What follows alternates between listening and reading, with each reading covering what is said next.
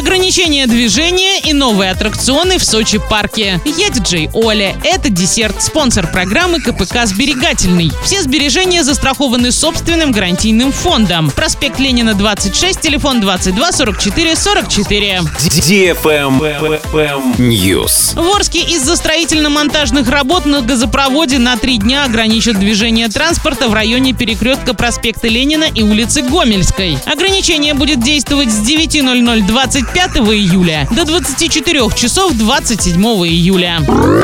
Auto Club. На трассе Оренбург-Казань видеокамеры стали выявлять водителей, не пристегнутых ремнем безопасности. Такое нарушение обойдется в одну тысячу рублей. С 1 июля в Татарстане заработали две камеры. Одна на трассе М7 на отрезке из Казани в Уфу, а вторая на трассе Казань-Оренбург. Не пристегнутых ремнем пассажиров такие камеры пока не фиксируют. Однако в будущем такая перспектива не исключена. То, что на сидящих в салоне людях нет ремня, камера понимает благодаря нейросети. Travel Guide. Первый в России тематический парк развлечений Сочи Парк намерен расширить спектр услуг. Здесь планируется построить 7 новых аттракционов и собственный аквапарк. Уникальные аттракционы, которые появятся в парке, будут созданы производителями из Германии, Италии, США. О том, какими именно будут аттракционы, пока не сообщается. Помимо этого, планируется построить аквапарк и расширить отельную базу. Сейчас парк находится в топ-25 лучших развлекательных парков Европы. Ежедневно принимает от 8,5 до 10 тысяч посетителей. На площади 28 гектаров расположены 24 аттракциона, детские центры, дельфинарий, зоопарк и так далее. Не так давно, 1 июня, в парке открылся новый экстремальный аттракцион «Вечный двигатель» высотой с 10-этажный дом, а также кинотеатр «Союз мультфильм», где в течение всего дня показывают продукцию студии. На этом все.